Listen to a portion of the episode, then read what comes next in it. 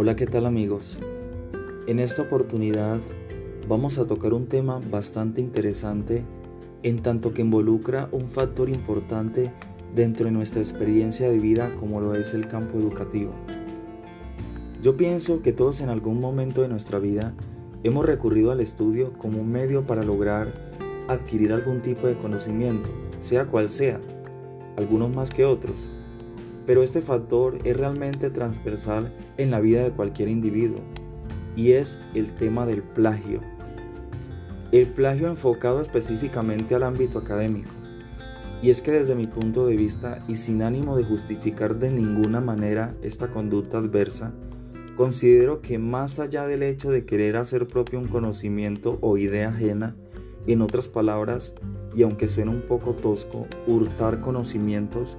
con el plagio lo que se hace es que se autolimita la posibilidad de crear nuevos conocimientos,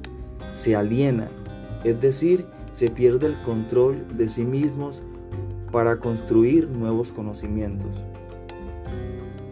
Realmente creo que si los pensadores y científicos que han surgido a lo largo de toda la historia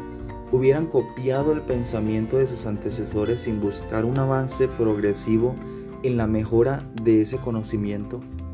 el avance en el conocimiento y la ciencia que se tiene hoy día y que de alguna u otra manera ha contribuido a nuestra calidad de vida,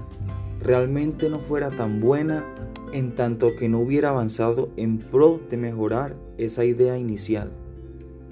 Pongo un ejemplo bastante claro. ¿Se imaginan que Martin Cooper hubiera plagiado la idea del invento del teléfono creado por Anthony Meucci, tal cual sin innovar ese pensamiento? Pues sencillamente lo más probable es que hoy día no tuviéramos en nuestras manos un celular,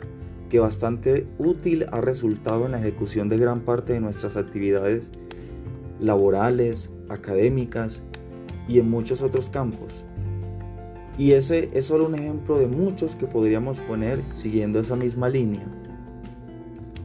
Entonces, el plagio realmente podemos decir que es nocivo para el conocimiento desde todo punto de vista,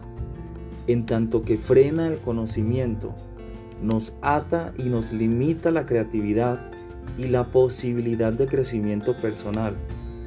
que trae consigo la pérdida de nuevas y mejores oportunidades.